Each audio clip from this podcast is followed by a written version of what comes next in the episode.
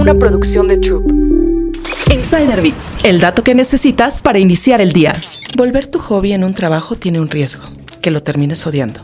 Un pasatiempo, por definición, es una actividad que se realiza en el tiempo libre para el placer, pero las expectativas han cambiado. Las actividades divertidas que solíamos hacer en nuestro tiempo libre ahora deben ser productivas e incluso rentables. Así nació la cultura de los side hustles, pasatiempos que se convierten en una fuente adicional de dinero. En Estados Unidos, 49% de las personas menores de 35 años afirma tener un side hustle, además de su trabajo de tiempo completo. Eso significa que después de una semana laboral de 40 horas o más, la mitad de los jóvenes están trabajando en sus pasatiempos. Pero hay un problema. Un pasatiempo deja de llamarse así cuando tiene horarios, fechas de entrega y cuentas por pagar. Así se vuelve un trabajo. En el afán de convertir una pasión en un emprendimiento rentable, el entusiasmo que muchas personas sienten por esa actividad puede extinguirse. Es mentira que si haces lo que amas, no es trabajo.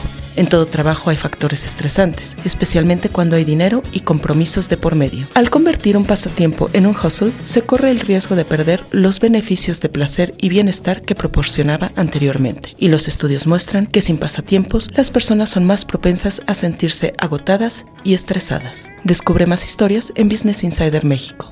Insider Bits, el dato que necesitas para iniciar el día. Una producción de Troop.